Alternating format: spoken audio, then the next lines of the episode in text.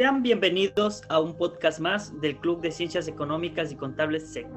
El día de hoy contamos con la grata presencia de la magíster en comunicación Magali Valdés Aral, candidata a PhD en Ciencias Sociales por la Universidad de Salamanca y maestrante de Filosofía en la Universidad Nacional de Quilmes, Argentina.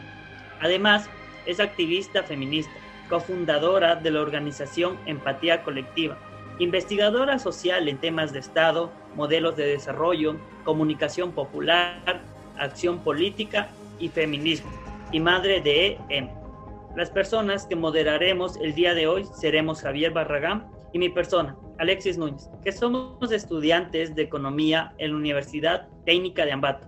Este es el quinto episodio de la primera temporada con el tema Economía Feminista, Sí, bueno chicos, muchísimas gracias por la invitación. Es para mí un honor poder, como decía el maestro Pablo Freire, compartir ¿no? las experiencias, los saberes.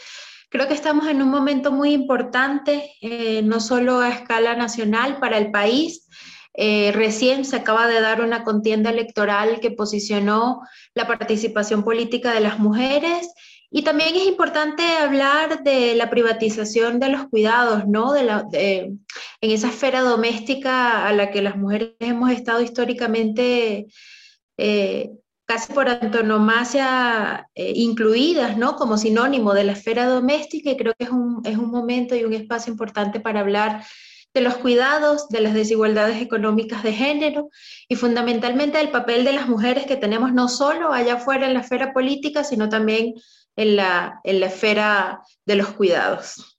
Eh, para tener un antecedente, me gustaría traer a, a, la mesa que la violencia eh, tiene múltiples expresiones. Bueno, en, Ecuador el INE, el Instituto Nacional de Estadísticas y Censos, para el 2019 eh, nos dio la estadística que el 65% de las mujeres ha sufrido algún tipo de violencia en su vida, siendo la violencia psicológica una de las más grandes, con mayor incidencia, cerca del 57% y seguida de otros tipos de violencias como física, sexual y violencia patrimonial. Eh, para Andrés Mideros, eh, un economista, dentro de, eh, de, su artículo de opinión que realiza en Primicias, afirma que la economía en su forma actual es violenta, promueve un individualismo y asigna roles de producción y de cuidado a hombres y a mujeres, lo que acrecienta la discriminación hacia un segmento de la población por, un, por el simple hecho de ser mujer. Ante esto, ¿cuál es la perspectiva de esta nueva ola de feminismos que ha llevado a las mujeres a las calles a reclamar por sus derechos y plantear cuestiones de género, como ni una menos, o bueno, en inglés, Million Women's Rights? Y yo creo que es importante señalar algunos antecedentes, eh, por ejemplo, la Ley Orgánica para la Protección y Prevención Integral de la Violencia y la Erradicación, mejor dicho, la violencia de género, en el Ecuador, aprobada en el 2018, precisamente establece una tipología de los tipos de violencias, ¿no? Que actualmente vivimos los cuerpos de las mujeres. Eh, en las zonas rurales, por ejemplo, eh, tratar de entender el fenómeno complejo de la violencia eh, lo complejiza aún más, ¿no? Porque tenemos otros indicadores, otros factores culturales también eh, que interceden en, el fenómeno de la violencia. Los datos son reveladores en este sentido porque muestran que casi, eh, casi, casi nueve de cada diez mujeres han sufrido en algún momento de su vida algún tipo de violencia.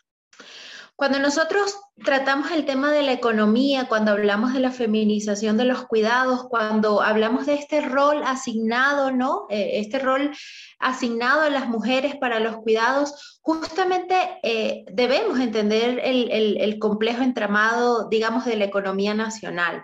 En el Ecuador, eh, actualmente, siendo un país, digamos, de exportación petrolera, como tú lo decías y como lo dice Andrés Mideros, además, se entiende la economía como un fenómeno, como un aspecto justamente de los hombres. No se habla de la economía de los cuidados, no se habla de la feminización de los cuidados. Es casi un, hecho eh, que es real, pero es invisible para la ciencia económica, o mejor dicho, para los investigadores.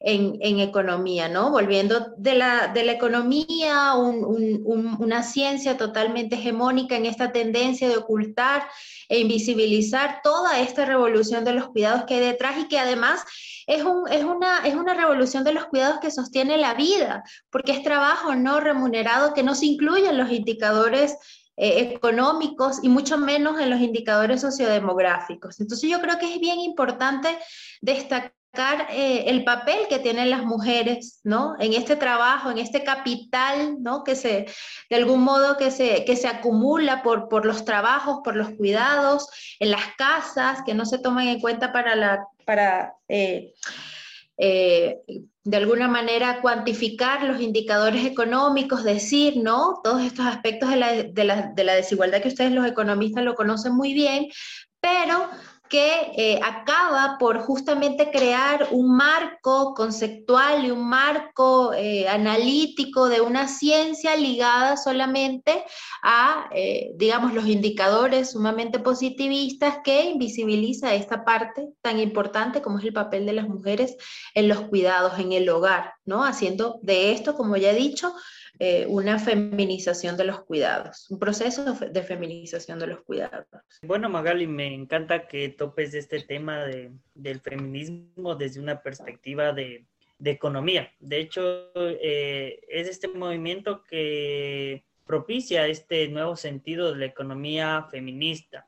En ese sentido, yo creo que es importante abordar algunos temas de cómo la mujer ha venido siendo un factor importante para la economía de los países eh, y en ese sentido, no sé si podrías ampliar un poco más de, este tema acerca de la, economía feminista. Sí, mira, anualmente eh, hay un organismo que se llama IAF, que es el, Instituto mm, de Economía Feminista, justamente, que este año me parece iban a hacer el congreso anual que hacen acá en el Ecuador, pero efectos de la pandemia lo tuvieron que suspender y se va a pasar a modalidad virtual, o no me acuerdo si es que se pasa al siguiente año. Precisamente en este, en este espectro ¿no? internacional de este Congreso Mundial de Economía Feminista se discute la invisibilidad del papel de las mujeres en los cuidados y en otros aspectos, digamos, de, de, del sostenibilidad sostenimiento de la vida, para la realidad nacional y por supuesto para, para la realidad mundial.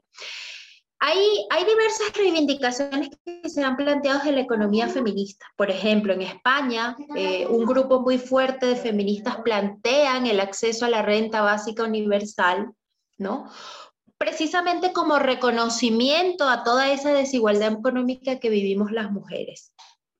Pensemos en los cuidadores, en las cuidadoras, mujeres, en su mayoría, la pandemia ha intensificado esta cifra que actualmente las mujeres están en eh, desocupación a diferencia de los hombres, o sea, las, las, tasas más altas son de mujeres a diferencia de los hombres, y esto refleja la realidad que justamente se vive alrededor del mundo y sobre todo en, países, en nuestros países latinoamericanos, donde, pues ya ustedes saben las barreras estructurales que tenemos en las economías, ¿no? Economías dependientes, eh, monoexportadoras, eh, totalmente eh, exportadoras de recursos naturales, modelos de desarrollo además atrasados que vienen de replicando modelos del pasado pasado, ¿no? Digamos de los años 70, 80, cuando la crisis de la deuda, posteriormente cuando se creó esta división que ustedes la deben conocer muy bien, centro-periferia, ¿no? Que lo explica muy bien la teoría del desarrollo, hasta ahí todo bien y hay teorías que explican justamente todas estas intersecciones de nuestras economías,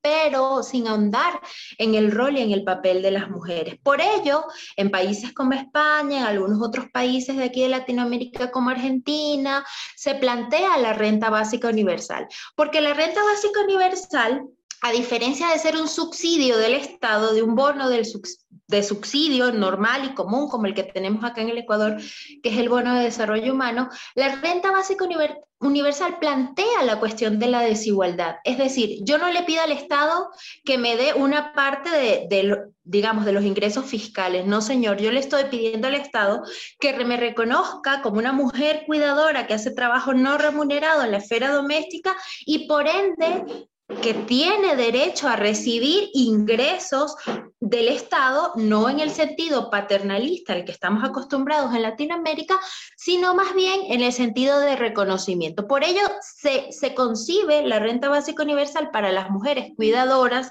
para las mujeres en general, como una reivindicación de tipo... Eh, económica para combatir la desigualdad que justamente padecemos nosotras en los ámbitos, eh, digamos que ya he dicho, eh, del hogar, ¿no? Entonces, creo yo que es bien importante seguirle el paso ¿no? a todos estos y a todas estas investigadores en economía feminista porque plantean estos temas que son cruciales para la transformación de la base económica de nuestros países.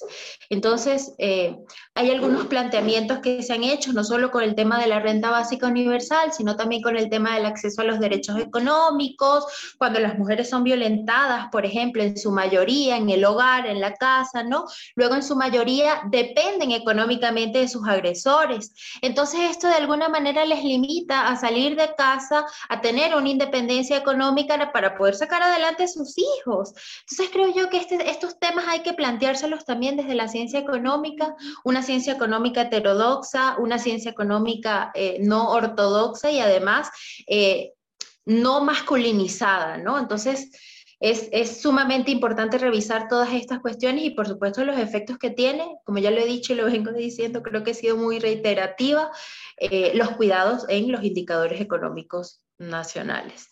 Para seguir con esta, eh, este podcast, me gustaría realizarte la siguiente pregunta.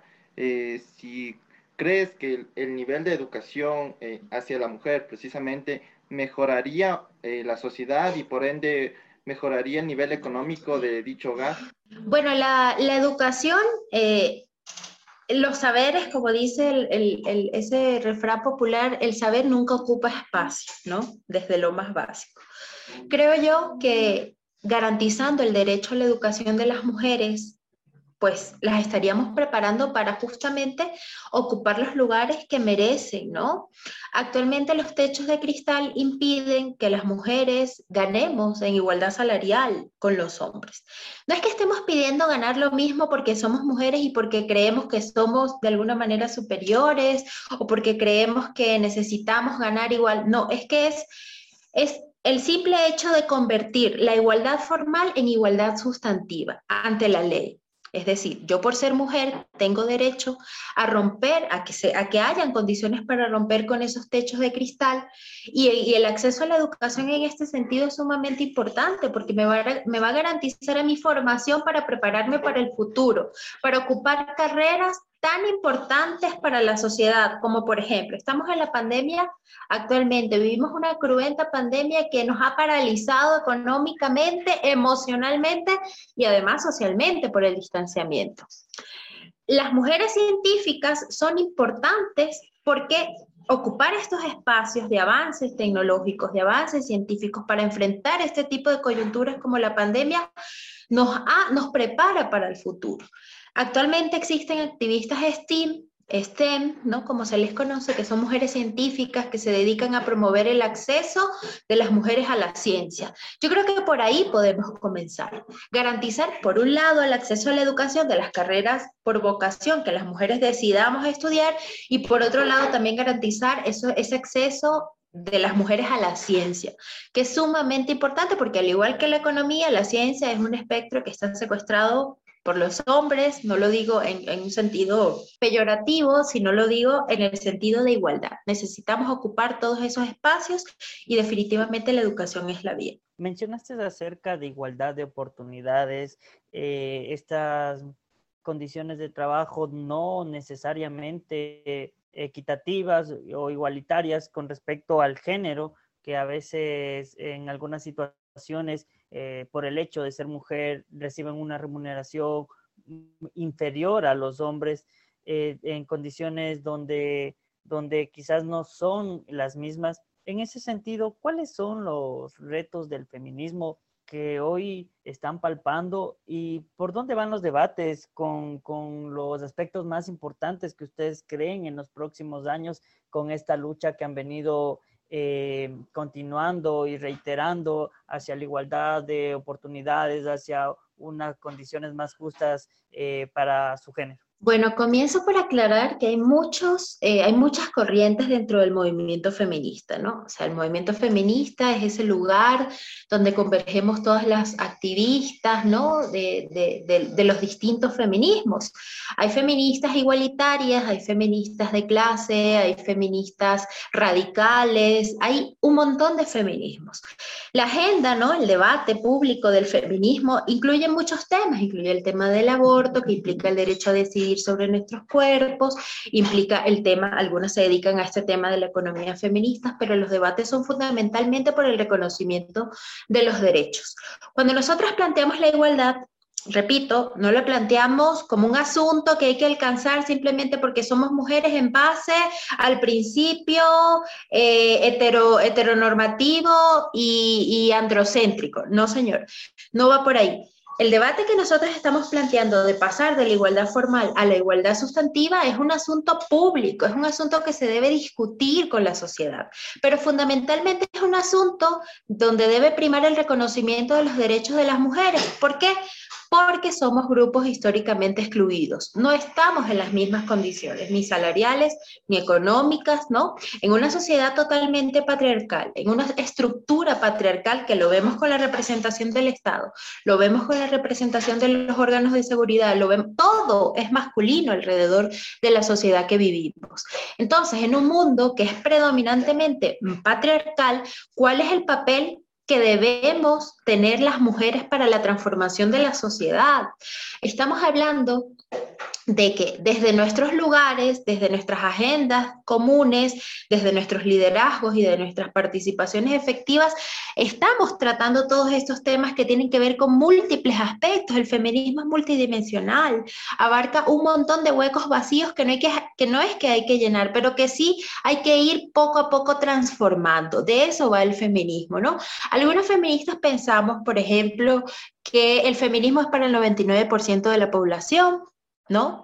Otras, otras feministas, perdón, pensamos que simplemente el feminismo no se tiene que encargar de educar a la ciudadanía porque ya tenemos suficiente con todo el peso de las desigualdades históricas que vivimos. Es cuestión de perspectiva, ¿no? Y sobre todo, fundamentalmente es cuestión del tipo de feminismo al que pertenece, en el que militas. Pero yo creo que basta decir que con el tema de la igualdad es, o sea, igualdad es una buena definición de feminismo. Igualdad, repito, no eh, androcéntrica, es decir, no en la medida de los hombres, sino igualdad para la sociedad. Igualdad para el reconocimiento de las mujeres en una sociedad machista que nos invisibiliza, como pasa con el trabajo, como pasa con los cuidados y como pasa con múltiples aspectos de la realidad. En el Ecuador existe, por ejemplo, el paradigma de la igualdad de oportunidades, ¿no? Aquí opera este paradigma. Todo, cualquiera que haya estudiado la teoría de la justicia social lo sabe. El, el, paradigma fundamental del Estado ecuatoriano es el de igualdad de oportunidades. Este paradigma eh, propone que el, el, que alcance más méritos sea el que ocupe ciertos puestos o ciertos lugares en la sociedad. Esto pasa en las universidades, por eso los profesores tienen concursos de mérito y oposición, esto pasa en la función judicial, en la función pública, en todos lados. El paradigma de la igualdad de oportunidades. Quien tiene más méritos accede a los puestos. ¿Qué pasa con las mujeres en este sentido? dentro de este paradigma de la igualdad de oportunidades. ¿Y por qué digo qué pasa con nosotras? Porque el tiempo, por ejemplo, yo voy a poner un ejemplo simbólico, el tiempo que tienen los hombres para estudiar en las universidades no es el mismo que tienen las mujeres. Muchas de nosotras a corta edad somos madres solteras, por ejemplo, ¿no? Por falta de acceso a educación, anticonceptivos y un montón de aspectos digamos, estructurales que va dependiendo de la vida y la desigualdad de cada una, pero acceder a la universidad ya es un desafío para las mujeres. Mantenerse en la universidad es otro desafío. Salir capacitarse, porque además el Estado te, te, obliga a comprometerte a constantes capacitación, a tener más méritos, a, a construir, ¿no? Esta idea del mérito propio. Entonces, ¿qué pasa con las mujeres en la construcción del mérito? Por eso es que actualmente algunos puestos, tanto en las universidades, en la función judicial, en la función pública, tienen una brecha significativa de ausencia de mujeres, porque a las mujeres se nos hace mucho más difícil alcanzar estos escaños de igualdad que supone la construcción de un mérito para poder acceder a todos estos puestos, por poner un ejemplo. En ese sentido, también habla acerca de la igualdad como un fin para la sociedad.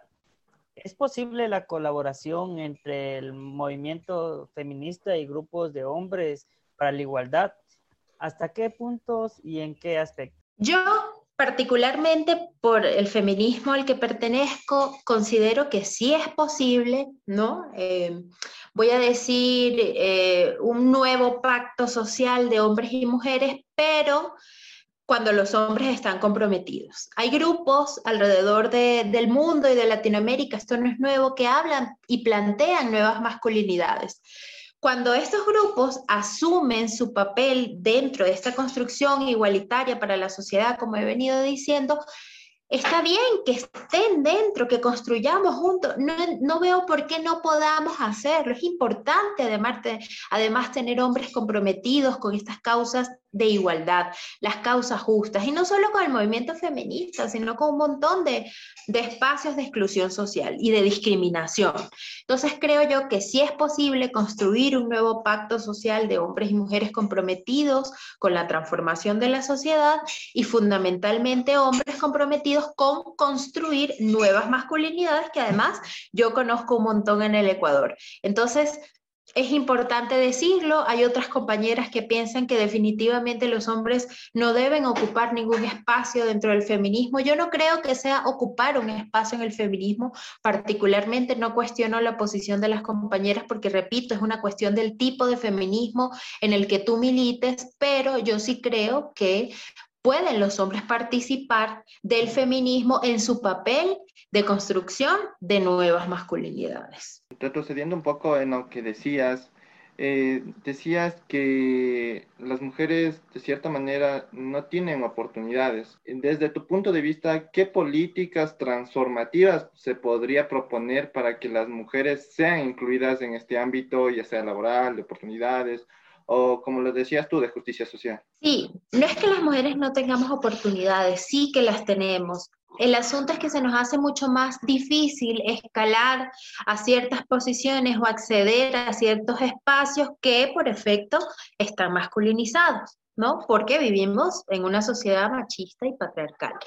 Yo creo que el Estado tiene que comprometerse fundamentalmente a trabajar primero con quienes saben de esto, las organizaciones feministas los planteamientos, las agendas de acción colectiva y organización de las organizaciones feministas. Cuando el Estado, cuando un Estado entiende que trabajar de la mano con la acción colectiva, que, que, que, darse la mano con las reivindicaciones públicas sostenidas, con las contiendas que se producen en el espacio público, es importante cuando es necesario escuchar a la ciudadanía, a esta organización ciudadana, yo creo que el Estado comienza a ganar muchísimo, comienza a ganar políticas públicas, ¿no? Un diseño de políticas públicas mucho más inclusivo con estos grupos históricamente excluidos, repito, no solamente las mujeres, sino un montón de grupos históricamente excluidos que hay en el Ecuador, incluyendo a los pueblos y nacionalidades indígenas, y cuando el Estado comienza a abrirse para escuchar las demandas, las peticiones, los repertorios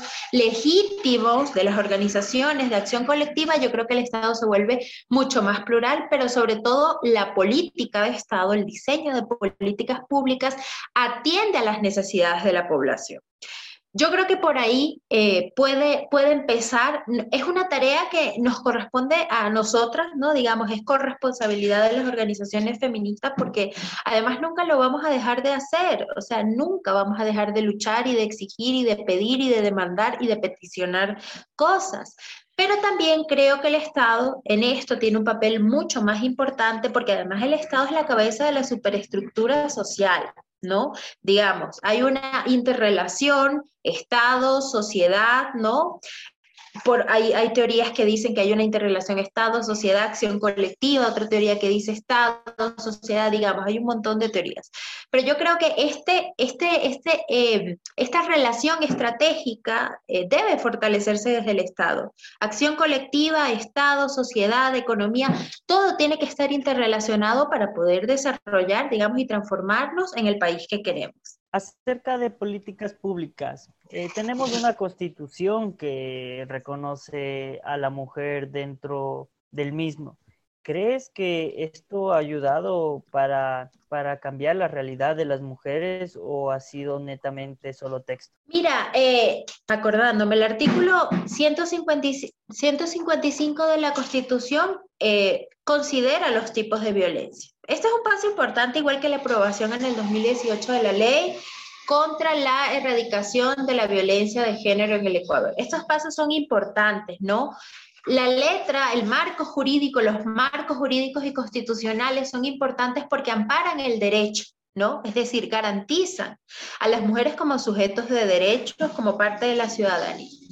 Es importante, en algunos casos se muestra letra muerta, que entiendo es lo que, lo que ustedes quieren plantear, ustedes están como planteando, pero también creo que es importante no desconocerlos, ¿no? Es decir, que hay un compromiso ciudadano y de las mujeres y de los hombres fundamentalmente también por eh, velar porque estos derechos realmente funcionen, pero sobre todo pedir que, que, se cumplan, porque hay organismos de participación y control social a través de los cuales se pueden pedir cosas. Entonces yo creo que los marcos jurídicos están hechos o para que se constituyan en letra muerta para que los ciudadanos hagan valer sus derechos. Yo creo que esto es lo que debemos hacer, ¿no? Hay leyes que establecen, repito, la ley orgánica para la erradicación de la violencia de género en el Ecuador, aprobada en 2018, tiene un montón de artículos, incluso está la, tipificación de, eh, de, femicidio, ¿no? Es decir, la tipificación está en el Código eh, Civil, ¿no? Ahí está pero en la ley aquí hay, una, hay un nombramiento, hay un reconocimiento del delito de femicidio. Entonces yo creo que todos estos instrumentos legales posibilitan que de alguna, eh, de alguna manera las mujeres podamos ocupar espacios para la defensa y promoción de los derechos que tienen que ver con nosotros. Bien. Eh, me ha parecido eh, un podcast muy interesante, la verdad, he aprendido muy, mucho. Y bueno, como una última pregunta interrogante que te, eh, quiero hacer eh, es, ¿crees que más allá de la mano invisible, bueno, que en economía se conoce y lo plantea Adam Smith, eh, ¿crees que más allá de esa mano invisible existe una mano física que es el de las mujeres que nos cuida y es el verdadero sentido de la economía? Wow. Yo la verdad honestamente no creo que haya una mano invisible que regule las leyes generales del mercado. pero, pero creo que lo que sí existe es un trabajo invisibilizado de las mujeres que debe reconocerse en la esfera económica. Recientemente, digo recientemente porque han pasado algunos años, la CEPAL, que ustedes la deben conocer muy bien, eh, el que, eh, este Centro Económico para Latinoamérica y ONU Mujeres, ha sacado, en respuesta a la crisis sanitaria del COVID-19, una guía que a mí me parece sumamente importante, que se titula Cuidados en América Latina y el Caribe en tiempos de COVID. 19, ¿no? Hacia sistemas integrales para fortalecer la respuesta y la recuperación. Las crisis sanitarias, las crisis políticas, las crisis económicas van a seguir pasando porque, ya lo decía el filósofo de economía política Marx, las crisis son así, son cíclicas, vienen y se repiten una y otra vez en función del momento histórico que estemos atravesando en el mundo.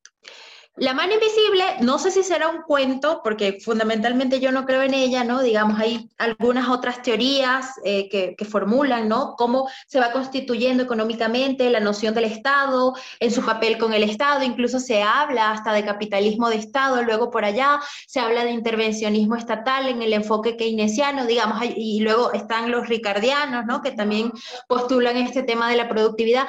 Pero yo creo que más allá de todas estas teorías económicas, que además todas, incluyendo la de Marx, invisibiliza el papel y el trabajo de las mujeres obreras a lo largo de la historia para producir plusvalía con su mano de obra, es decir, como, lo dijo Marco, como los obreros producen plusvalía con la mano de obra, el excedente económico, lo mismo las mujeres, y por ningún lado se nos nombró. No sé si existe una mano invisible, pero de lo que sí estoy segura es que existe una invisibilización de los cuidados que justo ahora en esta crisis sanitaria nos debe obligar a pensar en todos los elementos que las mujeres aportamos para sostener la vida en el planeta. Eh, bueno, para terminar, me pareció una conversación muy fructífera. Eh, la forma, de hecho, como acabas de, de mencionar todo lo que hablas acerca de la economía y también esta parte donde se invisibiliza el, trabajo, el aporte de la mujer en la misma.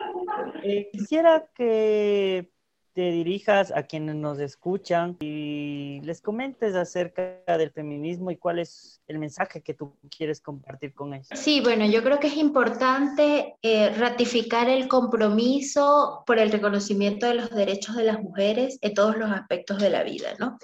Eh, desde la casa, si tú que me estás escuchando tienes a una compañera o tienes a tu mamá, piensa en todo, en todo en justamente ese trabajo invisibilizado que nosotras las mujeres estamos haciendo, que comienza por el no reconocimiento en la casa y luego pasa a ser no reconocido en el Estado y luego pasa también a ser no reconocido en la sociedad. Yo creo que podemos construir sociedades más igualitarias empezando desde casa, educando a nuestros hijos. Yo tengo, tú lo dijiste al principio, yo tengo un hijo de seis años y trato en lo posible de que entienda algunas cosas, ¿no? No a modo de de imposición, sino modo de cuestionamiento de la vida, ¿no? Cuestionarse los privilegios, cuestionarse todo lo que hay alrededor y el fruto justamente del trabajo que las mujeres nos cuesta un montón muchísimo más. Yo como mujer, a ver, a veces nos dicen, salgan del papel de víctimas porque ustedes han tenido derecho y dice que claro que sí, hay tres, hasta la actualidad, tres olas del feminismo y se habla de una cuarta. La primera comenzó con las obreras, a la par estuvieron las inglesas reclamando el derecho al sufragio, las norteamericanas reclamando el derecho al sufragio y con un feminismo antirracial también en contra de las políticas racistas del gobierno de Estados Unidos. Luego vino eh, eh, la tercera ola con Simón de Beauvoir y su obra, ¿no? Eh, el, el, segundo sexo y todo este cuestionamiento a lo personal como político, fundamentalmente. Digamos, hay esfuerzos históricos de las mujeres del movimiento feminista fundamentalmente para plantear reivindicaciones que tienen que ver con nosotras. A veces siento que la sociedad es un poco hostil con las mujeres y es hostil porque en principio, estando desde casa, algunos hombres no se cuestionan el papel que tienen y el papel que tenemos las mujeres, las condiciones de desigualdad en las que estamos, ¿no?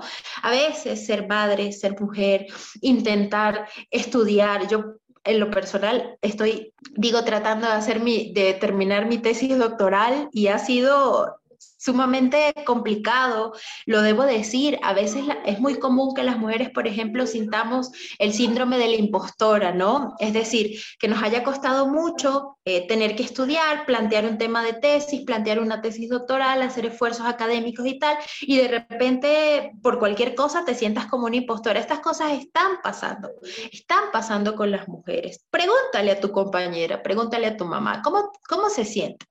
¿Se siente bien con lo que está haciendo? es lo que siempre ha querido hacer, estar en casa, mantener la casa, estar, digamos, ocuparse de los cuidados, o qué es realmente lo que ella quiso. Porque, como dijo alguna vez Angela Davis, el feminismo es para que el mundo entienda que las mujeres somos personas. Entonces, esa persona que tienes en casa, esa persona que está allí, pregúntale. Es mi, es mi, es mi, es mi recomendación más plausible, por decirle de algún modo.